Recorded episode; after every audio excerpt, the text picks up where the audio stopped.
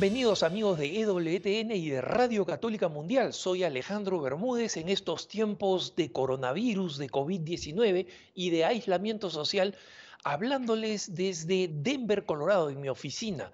Una oficina que, como les he dicho en anteriores programas, está muy cerca de un hospital, así que tenemos tránsito frecuente de ambulancias y de coches de bomberos. Así que si escuchan una sirena por ahí, no se preocupen, no es ninguna emergencia aquí en la oficina, sino que van camino al hospital. Son eh, condiciones en las que tenemos que trabajar en estos tiempos de aislamiento social. Recientemente tuvimos en el programa a un psicólogo con mucha experiencia en jóvenes y adolescentes. Él tiene su práctica en Lima, Perú, Brian Shannon, y esta vez lo he invitado nuevamente para hablar de un problema que afecta de manera especial a los jóvenes y a los adolescentes y es el tema de la pornografía en línea. Brian, bienvenido y saludos desde Denver para ti en Lima, Perú. Hola Alejandro, gracias por, la invitación, un gusto estar de nuevo en el programa y también saludos a todos los, que nos oyen y saludos desde Lima, Perú. El, em, Brian, comencemos por el, principio.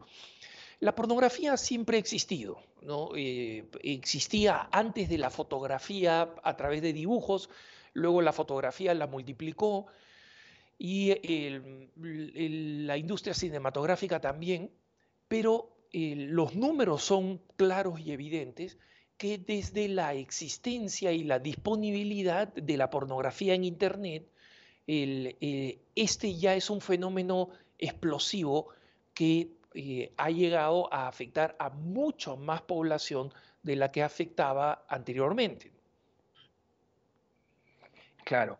Em, como, lo has dicho, desde, desde que se domesticó el fuego se ha podido usar para cocinar o como arma bélica, para matar. O sea, siempre está esa, esa eh, no sé, esa, ese tema con la tecnología que al hacernos más fáciles las cosas o darnos más acceso, también nos hace más fácil eh, las cosas que, nos hacen daño, ¿no? acceder a las drogas, a, a todo, ¿no? creo que del paso de la laptop o de la computadora al celular también ha sido otro gran salto de la pornografía en los últimos años.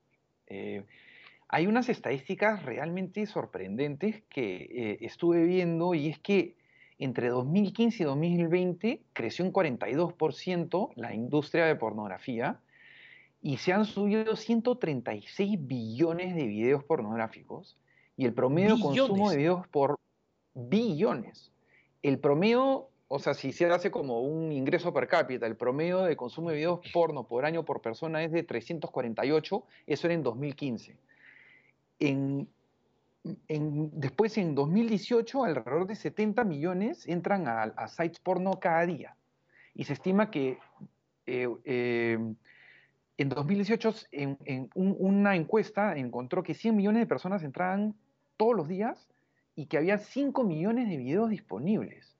Es decir, si tú vieras un video todos los días, te torna, o sea, solamente repetirías después de 150 años. O sea, hay una cantidad increíble, el menú es sin fin y claro, con el celular al alcance de la mano, está también al alcance de la mano el acceso a la pornografía.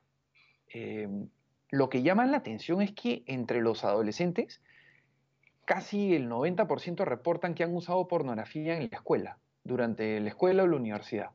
O sea, cuando se aburren, eh, en clase, con el celular escondido, entran a pornografía para entretenerse, lo cual es, llama la atención, porque hace 20 años nadie iba a abrir una revista pornográfica en medio de un salón de clase de matemáticas. Pero ahora con el celular eso se puede, lo cual es, ves el nivel invasivo Claro, el, eh, Brian, mira, hago de abogado del diablo, ¿no? Como sabes tú, eh, la industria pornográfica, especialmente el sitio Pornhub. Que, es el predominante en Estados Unidos en el aspecto político, es decir, es el que más dinero invierte en impedir que se aprueben leyes de control de la pornografía, ¿no? argumentando que es un tema de libertad de expresión. Este, eh, cuando tú presentas todos estos números, eh, ellos dicen, pero mira, ¿cuál es el problema con eso? Porque la pornografía no es mala, ¿no? La pornografía es una forma de entretenimiento eh, y además de una forma de entretenimiento, es una forma también de autodescubrimiento eh, sexual, que puede ayudar a la gente a ir eh, conociendo qué le funciona y qué cosa no le funciona desde el punto de vista sexual. en, tu experiencia del impacto de la pornografía, ¿qué, qué respondes a este argumento? que no, o sea, no estoy de acuerdo con eso. Primero porque eh, en las encuestas se ve que el 42% de los chicos entre 10 o 9, 10 años a 17 ha visto pornografía en los últimos 12 meses, pero lo que llama la atención es que el 60% de estos, de estos chicos, especialmente los más pequeños, acceden a la pornografía sin que haya sido deseada o, o haya sido algo intencional, se encontraron con la pornografía. Encontraron quizá una pestaña, algo así. O sea, es decir, em, eh, la pornografía y escenas, o sea, yo he entrado a pornografía en mi vida y, puedo decir que hay un menú casi inacabable con escenas que no creo que sean apropiadas para una niña o un niño de 9, 10 años. Y hay un problema real porque estos resultados no solamente son de un estudio, sino son de muchos estudios que están viendo que el acceso a la pornografía hardcore, no, una pornografía más o menos quizá rosada, inocente, que insinúa, pero no, eh, entran a pornografía extremadamente gráfica en, en escenarios que no son apropiados para un niño porque lo va a confundir. O va a interpretar que eso que está viendo es lo normal eh, y la pornografía eh, ofrece eh, un, o sea, atiende a gustos extremadamente rebuscados. O sea, hay pornografía de enanos, enanos en pañales, por citar una, uno de los infinitas variaciones. Entonces, no creo que eso sea apropiado. Me llama la atención cómo con la información que estamos constantemente compartiendo al usar el celular, y que esto entra en los servidores que hacen pues estas correlaciones estadísticas y que pueden hacer predicciones sobre, nuestro comportamiento, me cuesta creer que no tengan cómo ver que quien está accediendo es un menor de edad. Al menos porque tienen un celular o puede ser que esté entrando con la computadora del papá. Ok, todo bien, eso ya quizás no se puede controlar. Pero creo que hay muchísimos casos de jóvenes de 10, 11, 12 años que entran con su propio celular a pornografía y me, llama la atención que la tecnología de hoy no permita eh, filtrar eso. Porque ya si un adulto quiere ver es su, es su tema, ¿no? Pero, eh, ¿y qué ocurre? Que uno empieza a exponerse a imágenes que generan una curiosidad, que pueden alimentar un morbo en personas que no tienen la estructura para discernir qué es lo bueno, qué es lo malo, qué es lo mejor para mí, qué no es lo mejor para mí. Sí, eh, hermanos, les hago una, una, aclaración importante de por qué he, invitado eh, a Brian a hablar de este tema. Y es porque queremos abordar los, los, aspectos psicológicos, eh, los aspectos emocionales y conductuales de la pornografía. Nosotros sabemos por las enseñanzas del Catecismo de la Iglesia Católica que la pornografía es pecado, pero también sabemos que la manera como opera la, eh, pornografía y la manera por la cual muchas personas de fe han caído en la adicción a la pornografía es precisamente porque no reconocemos estos procesos psicológicos y estas técnicas que se utilizan eh, a través eh, de, las redes sociales, a través de los dispositivos móviles, para mm, afectar nuestra, nuestros gustos, nuestras preferencias. Entonces, eh, Brian, lidiando con este tema, ha estado viendo también algunos aspectos que van más allá de lo puramente emocional y que tiene que ver con el aspecto cerebral, de, sobre lo cual quiero hacerle algunas preguntas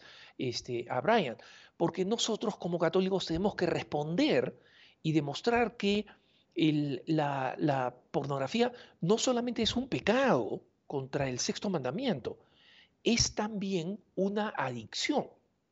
Cuando nosotros, por ejemplo, los católicos explicamos por qué tenemos que combatir el alcoholismo, no solamente decimos que es un pecado, decimos que es algo que eh, eh, de manera evidente destruye familias, destruye al individuo, lo destruye psicológicamente, lo destruye físicamente y algo similar sucede con la pornografía y tenemos que conocer estos aspectos. Por eso es que estamos teniendo esta aproximación desde el punto de vista eh, psicológico y emocional y neurológico para que entendamos eso. El aspecto eh, pecaminoso no está en discusión acá, pero nosotros tenemos que responder a una ola creciente, especialmente entre los jóvenes, de decir, mira, no tiene, no nada de malo y por otro lado me gusta. ¿no? Eh, sobre este aspecto, Brian, nosotros sabemos que hay un debate en este momento en el mundo de la psicología y de la psiquiatría sobre eh, si es que esta es una adicción o no es una adicción. Sabemos que eh, esto lo tiene que decidir la Asociación Psiquiátrica Norteamericana, que es la que establece ese gran manual de cuáles son las adicciones y cuáles son pues, las patologías. Pero obviamente eh, sí existen algunas experiencias y sí existe alguna información que nos llevaría a pensar que debería ser declarada una adicción. ¿Cuál es tu experiencia sobre este aspecto? Sí, eh, hay muchos urólogos que, empezaron a, sorprenderse con la llegada de jóvenes universitarios en la plenitud pues, de su potencia sexual con problemas de disfunción eréctil. Dicen que raro, ¿no? Porque no debería pasar esto. Y indagando más profundo, empezaron a, ver que había una, relación entre la disfunción eréctil y un abuso de la masturbación a partir de un abuso de pornografía, porque usualmente vienen de la mano, ¿no? Poca gente entra a curiosar, la mayoría de personas eh, eh, se estimula con la pornografía para estimularse después eh, con la masturbación. Y este abuso de la pornografía llevaba a un abuso de la masturbación que a su vez llevaba a una disfunción eréctil. También vieron que había una, saturación del sistema de recompensa. Nuestro sistema de recompensa es eh, la parte de nuestro cerebro profundo, digamos, eh, que detecta eh, cosas que son placenteras para que lo repitamos. Obviamente para poder procrearnos la naturaleza sabiamente pues, este, ha establecido que sintamos un placer en, lo sexual para que podamos preservarnos y, de ahí viene que lo sexual active el sistema de recompensa. Visualmente nos atrae y al ya tener una, una imagen o algún estímulo sexual, se activa el sistema de recompensa y hay una liberación de lo que se llama dopamina. La dopamina es un neurotransmisor, se considera una hormona, que es la que es responsable de que tengas esta experiencia de, bienestar, de placer, de saciedad. También es la que te permite tener la energía para terminar lo que comienzas, la que te permite eh, enfocarte por largos tiempos en, concentración. Es la que te da también eh, energía para, para enfrentar el día y motivación para enfrentar tareas. Entonces, cuando las personas abusan de la pornografía, están activando este sistema de recompensa en una manera no natural, excesiva. El sistema no está acostumbrado. Entonces, cuando esta sobrecarga, que es típica de las adicciones, donde uno se expone a un estímulo que activa el sistema de recompensa y uno siente este cambio de estado de ánimo porque la dopamina genera placer, bienestar, saciedad. Entonces, si estás constantemente liberando dopamina con cada clic, clic, clic, esta, esta, este video, este otro video, este otro video en una serie, puede hay gente que acaba una, dos, tres, cuatro horas, entonces, obviamente para que la dopamina se libere, consume energía desde las leyes físicas. Toda vez que hay un efecto físico, hay un consumo de energía. Entonces, los nutrientes, los químicos que se vale para que pueda tener este, este, estas experiencias hacia, se, eh, se agotan. Se agotan.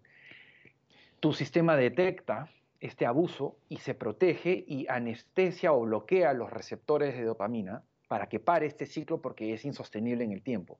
Entonces se libera otra sustancia que hace que tengas que hacer más o consumir más pornografía para sentir lo que sentías ayer. Y así sucesivamente. Hasta que llega un momento en el que sientes un crash y empiezas a tener problemas de, capacidad para concentrarte, empiezas a tener problemas para sentir motivación para, para comenzar el día, estás más vulnerable a la ansiedad y a sentimientos negativos y empiezas a tener problemas para terminar lo que comienzas. Entonces, este es el, tema y al haber encontrado suficiente muestra de, jóvenes con un problema de disfunción eréctil, que es la versión extrema pues, de este problema, es por algo. Entonces, eh, creo que si es adicción, si no es adicción, ya llámalo lo que quieras, pero hay un problema real y es algo que muchos jóvenes confiesan. Existen un montón de websites. Eh, Fight the New Drug, por ejemplo, es un website, ¿no? Combatamos la nueva droga que no está reconocida. Hay personas como Gabriel Dean, Gary Wilson, tienes también a Eli Nash, que están dando charlas TED sobre el tema. Eh, entonces, Creo que hay suficiente evidencia empírica para decir que esto es un problema que aqueja a muchos jóvenes y vale la pena hacer algo al respecto. Hay que educar a la, población. Em, mira, Brian, me parece muy, eh, eh, muy práctica esta, esta visión y muy razonable, porque efectivamente em, mi experiencia completamente anecdótica, es que sí tiene todos los rasgos de una adicción, ¿no? Y te lo digo por qué, porque como sabes, recibo muchas comunicaciones a través de, del correo de cara a cara, cara a cara arroba ewtn.com, y eh, tengo personas que están casadas, ¿no?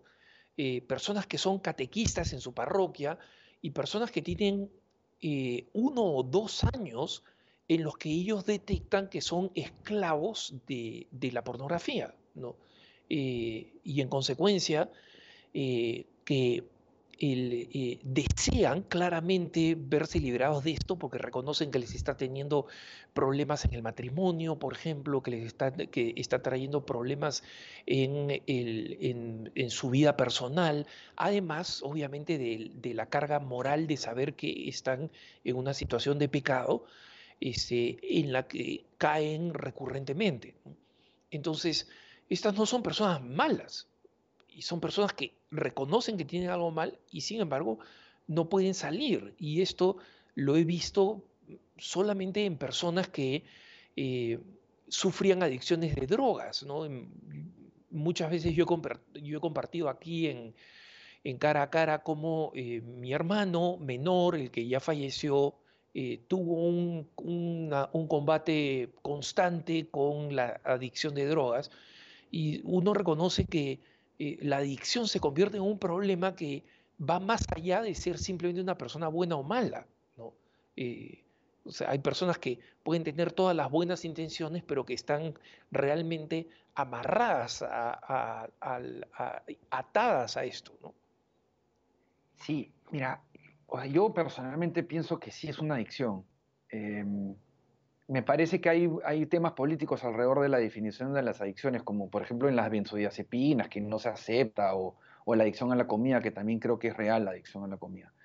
Pero este tema de la pornografía, o sea, ¿qué pasa? Es que eh, cuando uno es adolescente, o está, su cerebro está en formación y uno es expuesto a estos estímulos gratificantes de gratificación inmediata, con un acceso casi constante y esta liberación de dopamina eh, desordenada, el cerebro puede acostumbrarse a demasiado a que las cosas buenas son aquellas que te traen una gratificación inmediata, que todo tiene que ser rápido, que todo tiene que ser nuevo. Y eso genera una gran distorsión. eh, los, los, o sea, la zona del cerebro que te da el control de impulsos, te hace medir las consecuencias de tus actos, que es el, el córtex prefrontal, o sea, está atrás de los ojos, eso termina de cerrarse entre los 20 y 25 años. Entonces, si tú expones a un chico de 12, 10, 11, 13, 14 años que empieza a abusar de la pornografía, va a, a rediseñar la estructura de su sistema de recompensa y hacerle más difícil el poder sostener la atención de manera prolongada para aquellas cosas que vienen con trabajo duro y que demora tiempo en obtener. Entonces, ese es un gran problema. Em, y es más difícil que un chico de 12, 13 años consiga cocaína a que acceda a pornografía, porque la tiene en el celular. La compra de drogas es complicada para un niño, pero no es complicado acceder a pornografía. Entonces ahí, ahí hay una asimetría tremenda con otros problemas que aquejan a los jóvenes. Además, esto lo pueden acceder en secreto en cualquier momento, como lo comenté, hasta dentro de la escuela.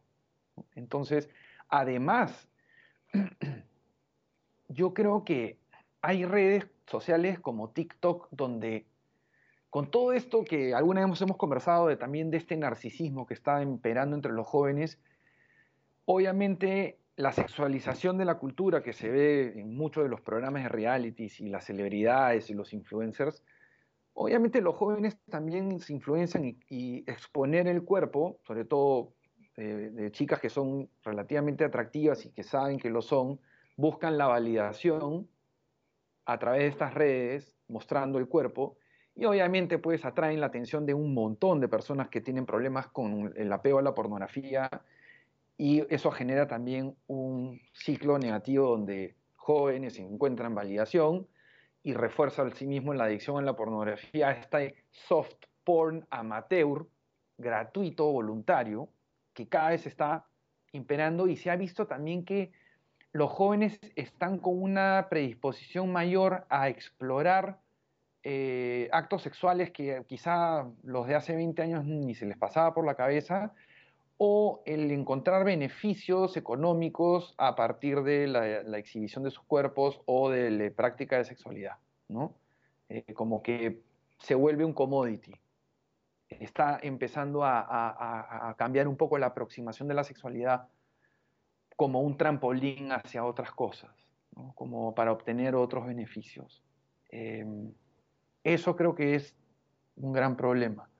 Em, pero sí, este tema de, que, la gente te comenta, eh, eh, eh, ¿qué pasa después cuando uno abusa de la pornografía? Es que no hay ser humano de carne y hueso que te va a poder satisfacer esos, esos gustos rebuscados que se consolidan con la exposición a la pornografía uno va desarrollando cada vez gustos muy, muy, muy particulares que quizá tu pareja no te puede ofrecer.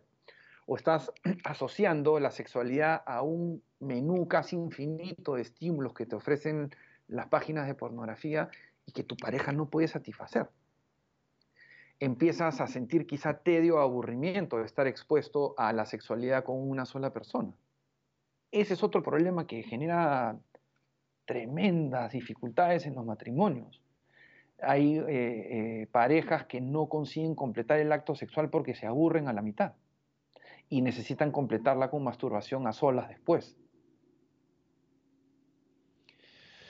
Pues, eh, definitivamente, como te decía, mi información es anecdótica, ¿no? solamente de personas, no puedo decir que es una información estadística, pero si hay una información estadística importante, em, Brian, que es un estudio hecho en Inglaterra que eh, mm, seguramente conoces y es eh, la denuncia de mujeres del el incremento de la violencia en los actos sexuales consensuales. O sea, no estamos acá hablando de violación, etcétera, sino en actos que deberían ser, entre comillas, normales eh, entre un hombre y una mujer.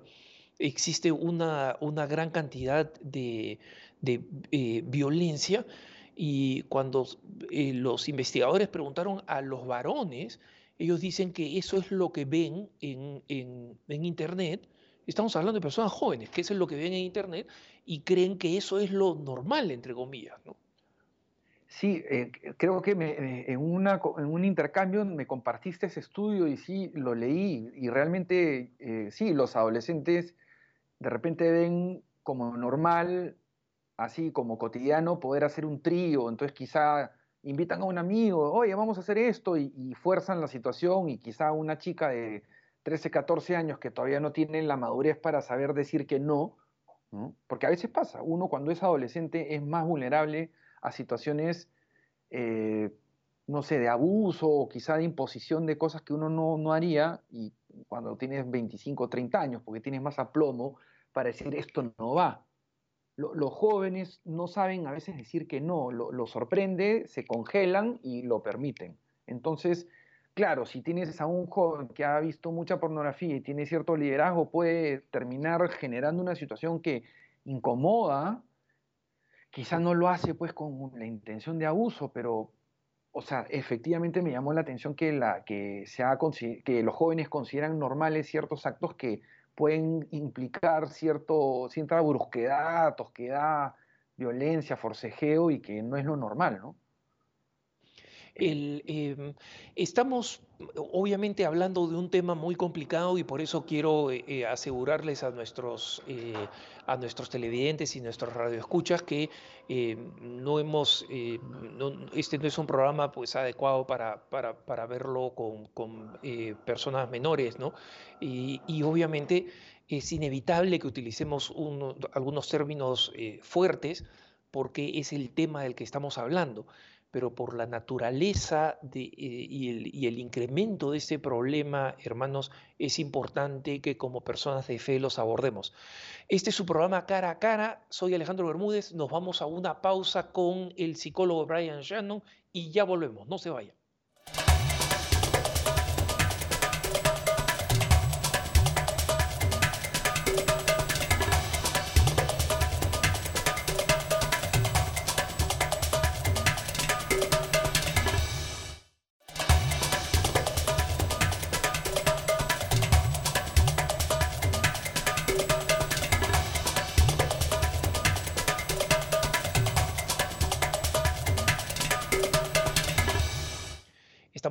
En su programa Cara a Cara. Soy Alejandro Bermúdez y estoy con nuestro invitado, el psicólogo Brian Shannon, desde Lima, Perú.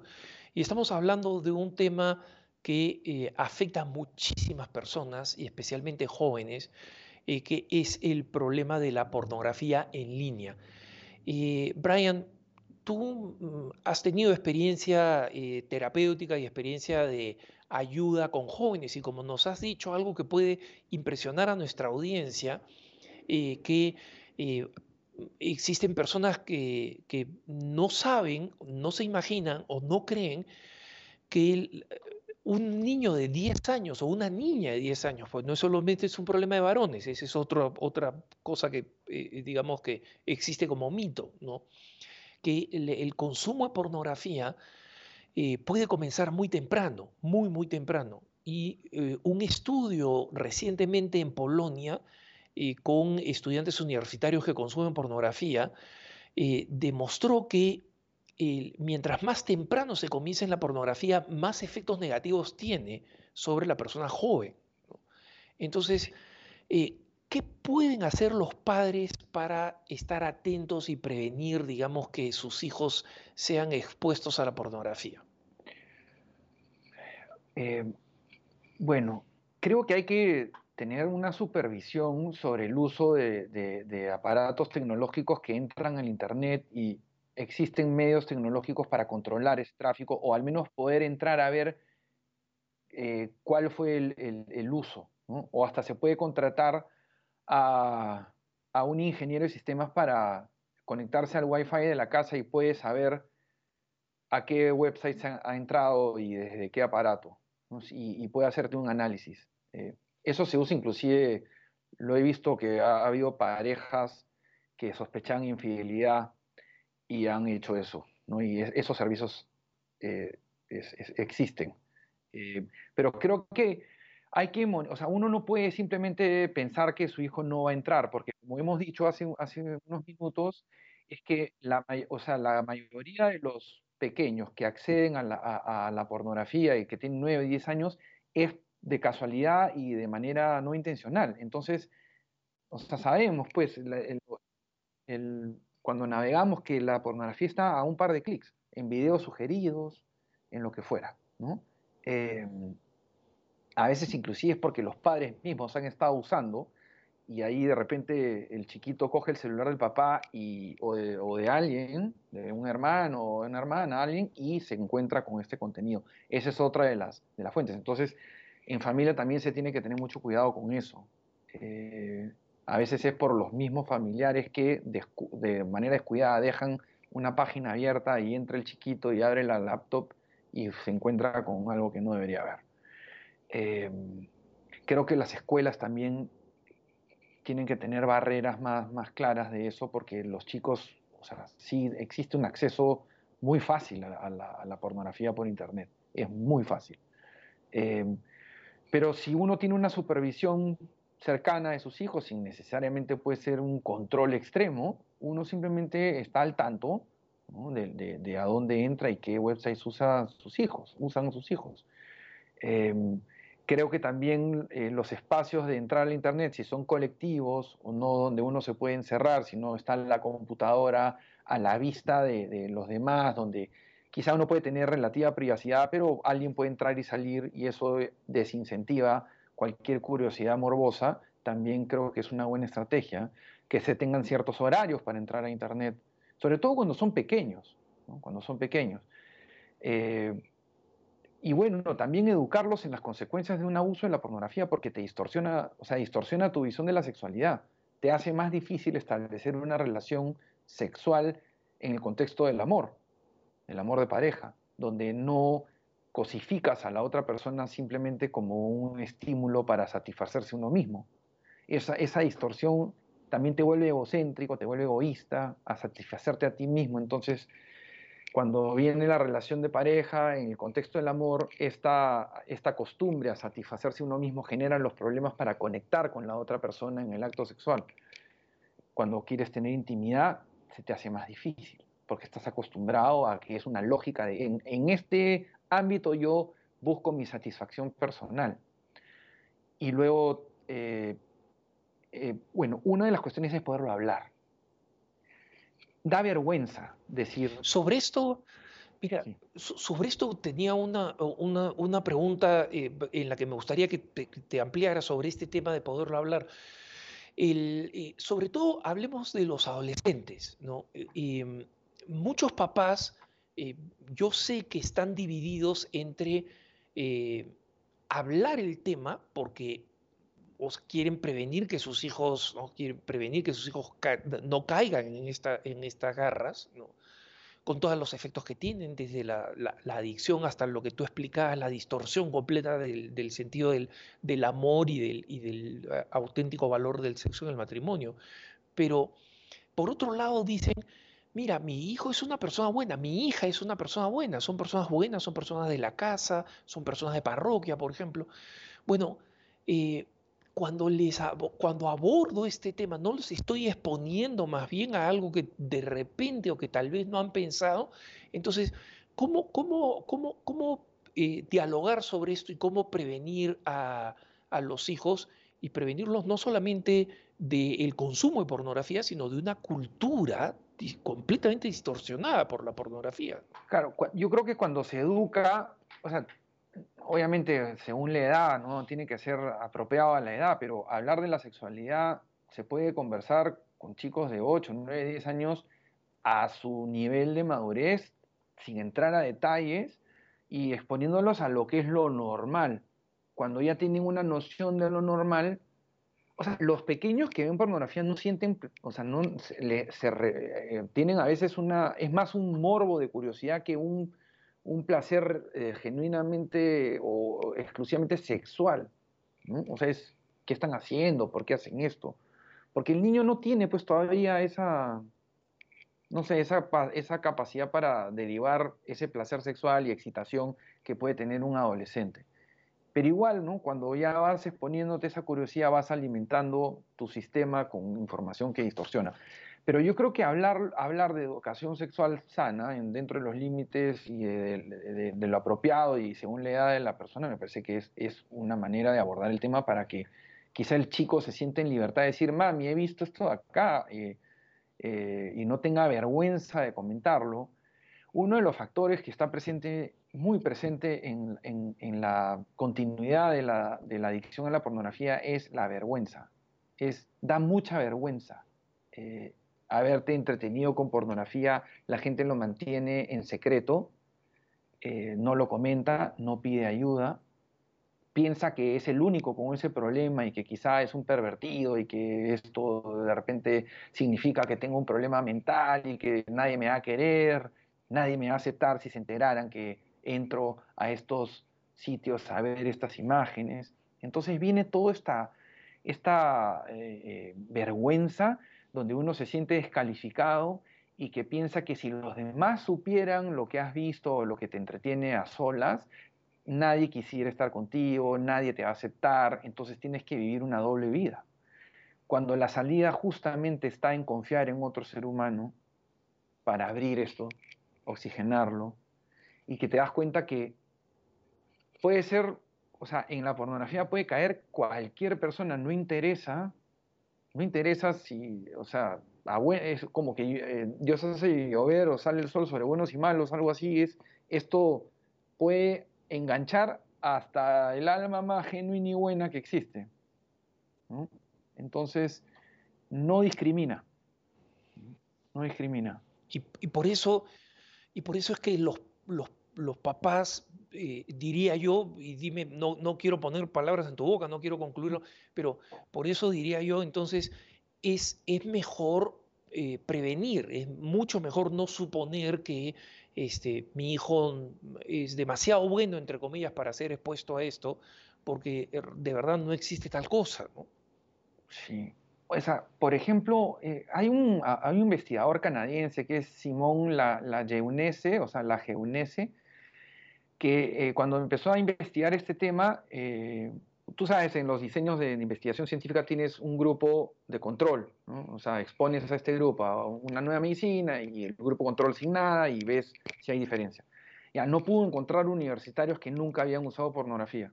O sea, no, no, no podía estudiar cómo es el impacto de la pornografía comparándolo con jóvenes que nunca han sido expuestos a la pornografía. Eso no quiere decir que no haya chicos en el planeta que no han sido, debe haber, pero no son fáciles de encontrar. Entonces e, eso habla de que esto es algo eh, presente, tiene una, una, penetración cultural enorme y entonces eh, yo creo que prevenir es importante porque al parecer los jóvenes terminan viendo imágenes pornográficas sí o sí, ¿no? Eh, Brian, hablemos de las personas que se han vuelto consumidoras habituales y consumidoras que, digamos, pueden decir como, como dicen muchas veces las personas alcohólicas, no, no, no, este, yo lo tengo controlado, ¿no? Entonces, supongamos que son incluso esas personas que supuestamente las tienen controladas, pero que definitivamente tienen un consumo habitual y un nivel de dependencia. Eh, como tú decías, es necesario eh, hablarlo, ¿no? es necesario sacarlo de la sombra de la vergüenza en la forma adecuada. Y hablarlo mm, supongo yo que va más allá de la confesión, porque obviamente eh, eh, cuando cometemos el pecado específico, nos confesamos, recibimos la gracia de la confesión, pero en el caso de una conducta habitual o, adictiva, como queramos llamarla, hay un problema mayor, o sea, hay que ir a la raíz de esto, no solamente a la consecuencia, hay que ir a la raíz Em, ¿Cómo hacer eso? ¿Cómo comenzar a una persona que, te, que, viene donde ti, varón o mujer, y que te dice, sabes, quiero dejar de hacer esto? A ver, creo que cuando hay una conducta adictiva, y en particular, por ejemplo, como la pornografía, es un síntoma de que tus relaciones interpersonales no andan bien. O sea, tus experiencias de conexión, con personas de carne y hueso necesitan ajustes, porque es usualmente cuando experimentamos soledad, abandono o hemos sido víctimas de abuso y tenemos problemas pues personales a partir de eso es que nos refugiamos en alguna experiencia de gratificación inmediata, como puede ser la comida, el uso de drogas y bueno, la pornografía entra como uno de estos eh, abastecedores pues de gratificaciones inmediatas que nos cambian el estado de ánimo y nos hacen sobrellevar, nos distraen de las emociones negativas que sentimos cuando estamos a solas. Entonces creo que por ahí va, entonces claro, uno va y se confiesa, pero la, tendencia relacional permanece y si no se hace algo al respecto, las chances de volver a caer son mayores y hay que cooperar con la gracia y eso implica intervenir en la situación relacional. Sabemos de estos experimentos de, psicología y comportamiento de Skinner, donde ponían a ratoncitos y los, les ponían soluciones de agua con cocaína y los volvían adictos, pero interesante, un experimento les hizo como una especie de Disney para los ratones. Y cuando los ratones podían interactuar con otros ratones y jugar y, y husmear por aquí y por allá, no usaban tanto la solución con cocaína. O sea, cuando tenían acceso a otras conexiones o, digamos, otras actividades, no caían presa de ese patrón adictivo que, claro, cuando está en una caja negra es lo único que hay, obviamente que vas a tener eso. Entonces, si bien son ratones y todo lo que fuera, sí creo que ilustra el punto de que cuando estamos aislados, nos sentimos solos, nos sentimos mal con nosotros mismos y nuestros vínculos son tóxicos quizá, somos la población vulnerable para caer en adicciones y los que a quienes golpean más la adicción a la pornografía son a estos jóvenes que vienen de hogares quebrados. Entonces, parte de, sanar el mundo relacional es que cuando te abres, abres el mundo interior a otra persona que te responde con empatía y que entiende tu problema y quizá haya cosas que corregir, pero no ves que eres descalificado como persona, sino que has caído en una tendencia de la cual puedes recuperarte y salir. Y ya no te ves como un ser despreciable, avergonzado de ti mismo, porque los, las caídas sexuales generan mucha vergüenza. Eso. O sea, uno puede decir, sí, soy alcohólico, pero es bien difícil decir, sí, yo he tenido problemas con la pornografía eh, hardcore. O sea, da vergüenza. Entonces, es más difícil encontrar a los adictos de, pornografía que a los adictos de sustancias. Em, los síntomas son más sutiles, se pueden confundir como ansiedad y depresión. No, no tengo ansiedad, tengo depresión, pero quizá es por un abuso del sistema de recompensa que estás en tu ansiedad y depresión o que tienes dificultad para conectar con los demás. Y como se ha normalizado el uso de la pornografía, entonces ya no se pregunta tampoco en, ámbitos terapéuticos, oye, consume por casualidad, ¿cómo es tu consumo pornográfico? No lo encuentras en las evaluaciones de, entrada, ¿no? Este, de, consultorios. Y, y, de repente indagando te das con que, oye, consumo pornografía todos los días, tres veces al día, y obviamente por eso es que quizá tienes problemas para poder mantener una pareja, o sea, siempre estás teniendo experiencias sexuales con, con otras personas, porque ninguna te llega a satisfacer del todo.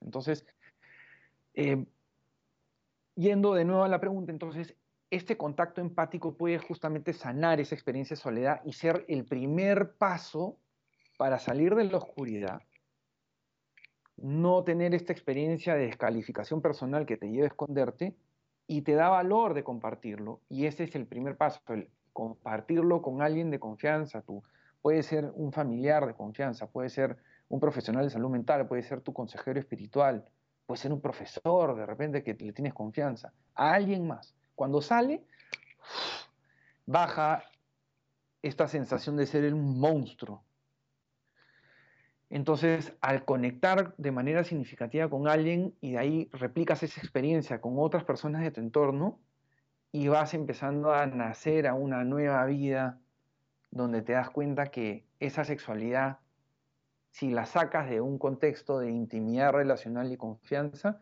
es como sacar el fuego de la chimenea y ponerlo en la sala. Mientras está en la chimenea, no es dañino, es beneficioso pero si lo sacas de su contexto puede ser destructivo. Em, Brian, tú mencionabas algunos, eh, algunas páginas web de personas que han regresado de la adicción a la pornografía, como este, esta, esta página Fight the New Drug, ¿no? o sea, combatamos la, eh, la, nueva droga. normalmente estas personas que vienen de esta experiencia, y algunas de estas páginas no son religiosas, esos son personas que simplemente se han convencido de el, profundo abismo que significa la, eh, adicción a la pornografía. ¿Qué tipos de conductas eh, eh, sugieren, además de, o digamos, posterior a este primer esfuerzo de socialización, de comenzar a, a, salir de, la oscuridad, digamos, por medio de, confiar en alguien. Eh, entonces, en, los procesos adictivos eh, es más o menos hay como un 40% de personas que salen de adicciones por sus propios medios. Eso es una estadística sólida, hay muchas personas. Yo mismo he tenido adicciones eh, a sustancias de las cuales, no sé, pude salir sin necesidad de entrar a un centro de rehabilitación, em, probablemente también con la gracia de Dios y, buenas amistades y, un cambio de contexto. Entonces, primero es, es, que si uno mantiene una facilidad de acceso, ese es el primer enemigo. O sea, quizá toca transicionar a un celular de solo llamadas y no te vas a morir. Y accedes a la información a través de tu laptop en, en circunstancias donde no estás solo y aislado. Entonces, quizá no estás apto, si esta, esta eh, compulsión es muy fuerte, entonces no puedes entrar al Internet solo. Pues. No puedes, así de sencillo. Tienes que reconocer que esto te supera. Entonces, primero es confiárselo a alguien, luego educarte en la dinámica de la adicción. Entonces, accediendo a estos websites o siguiendo a estas personas como Gabriel Dean, como Gary Wilson, como este, Ellie Nash y muchos otros, o entrando a este website de Fight the New Drug, creo que esa psicoeducación sobre la dinámica de la adicción ayuda mucho porque enriquece mucho saber qué cosas le ha funcionado a otros y qué trucos han encontrado que los han ayudado. Ahí hay mucha información para técnicas de, alejarte, cortar las ocasiones de caída. o sea, tu cerebro va asociando. Entonces, por eso se habla en la rehabilitación de música de consumo, ambientes de consumo, lugares de consumo. Cuando tú vas entrando a un lugar, quizá a los lugares donde solías hacer esto, ya te predispone. Entonces, reacomodar tu habitación, que entre más luz, rediseñarla, pintarla de otro color, que la computadora nunca más entre a tu, a tu habitación solo. O sea, esos cambios de contexto sí reconfiguran los escenarios para que no te gatillen tanto. El poder tener una comunidad de personas que tienen tu misma dificultad es extremadamente valioso, porque hay forums online, siempre encuentras reuniones online en, alguna, en algún lugar del mundo, con, te agarró a las 3 de la mañana en la tentación, quizá en Filipinas hay un foro abierto, ¿no? Esa es la ventaja de la comunidad, o sea, puedes utilizar la comunidad online si quieres supervisado en un lugar a donde sea, o puedes ir a una comunidad inclusive de alcohólicos anónimos si es que quieres algo presencial y créeme que escuchar a los alcohólicos hablando de su adicción te va a hacer pensar en tu propia adicción. O sea, realmente no interesa mucho a qué estés a qué seas adicto si vas a una comunidad donde hay personas que comparten sus experiencias de vulnerabilidad y que se sienten tentadas, créeme que te va a ayudar. Entonces, cualquier comunidad de 12 pasos, de adicciones, terapia grupal, foros por internet. Si el internet es demasiado tentador, entonces te vas a lo de carne y hueso, ¿no? o llamada a un sponsor, a un consejero espiritual, a, tu terapeuta, buscar terapia, ¿no? a profesionales de la salud mental, no quedarte solo. Conversarlo con quienes vives para que estén al tanto de que tienes este problema, porque si no, no vas a salir. O sea, con la debida prudencia, ¿no? Obviamente no le vas a contar a tu hermanita de 7 años, sino a tu mamá, a tu papá o a alguien que vive, a tu hermano, oye, hermano, tengo esta dificultad y quizá eso también te expone a que tengas menos ocasiones para ocultarte.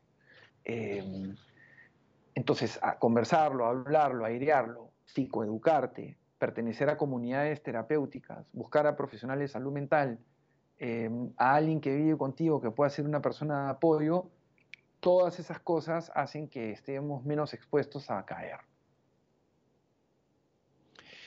Eh, Brian, nos quedan tres minutos en el programa, pero quisiera que abundaras en algo que dijiste que me parece muy importante, ¿no? Y eh, eh, de paso, en un momento, cuando estabas hablando en la primera parte del programa, decías que una de las cosas que ayuda a los, a los jóvenes a, prevenir esta visión patológica de la sexualidad es precisamente ser expuestos a una visión sana de la sexualidad, ¿no? Y existen algunos recursos como la teología del cuerpo, por ejemplo, eh, o e, existen algunas este, pedagogías que pueden ayudar a que los jóvenes entiendan, es decir, es un tema que hay que abordar y es un tema que hay que abordar fundamentalmente en las familias, ¿no? Entonces me gustaría que concluyeras un poco explicando la importancia de, eh, mm, transmitir una verdadera educación en el amor, ¿no? Mira, creo que ayuda muchísimo que los descubrimientos de neurobiología avalan la visión cristiana de, las relaciones sexuales, más que contradecirlas. todo lo, que, o sea, en el acto sexual se liberan hormonas que generan un apego. O sea, todo está diseñado para que con quien compartas esa intimidad sexual te sientas una inclinación a, tener más contactos. Libera oxitocina, vasopresina, que te dan una ternura, te generan sentimientos de, deseo de proximidad con esta persona. Obviamente porque es más evolutivo que los padres saquen adelante al hijo juntos que separados. Pensemos en cientos de miles de años atrás. O sea, la vulnerabilidad existencial era mucho mayor. Entonces, si los padres se separaban, el, niño corría mucho más riesgo, no estaríamos aquí existiendo. Entonces, obviamente, todos estos mecanismos se desvirtúan con la estimulación pornográfica donde no hay conexión real con nadie. Es un tema totalmente impersonal, desvinculado de, toda conexión humana real. Es un mundo de fantasía sexual que exacerba un mundo que no existe. Entonces, te va acercando más a la locura que a la cordura y además, todas estas recomendaciones, por ejemplo, de, que antes existían, que estaban marcadas, el periodo de cortejo, de que si los dos jóvenes se acercan, antes de eso están de acuerdo que van a estar en una relación. O sea, habían estructuras que yo creo que si resucitáramos a alguien del siglo XVII y le dijéramos lo que está pasando, diría, ¿qué les pasó? ¿Por qué son tan tontos? ¿Por qué se exponen al sufrimiento de esa manera? O sea, la cantidad de ansiedad que viene cuando los vínculos de proximidad sexual no están bien definidos es increíble. Yo lo veo todo el día en el consultorio, los problemas, no sé si me quieren, no sé esto, pero ya tienen intimidad sexual y no han definido qué son todo al revés. Y contradice los pasos de tu propia biología. Entonces creo que los cristianos no deben tener miedo de, tener un diálogo con lo que la neurobiología señala y se puede incorporar la visión trascendente asentada en lo que se sabe de la biología. el, cristianismo tiene una antropología sumamente interesante que encaja con la experiencia real. Entonces creo que no hay que tener miedo de hablar del tema.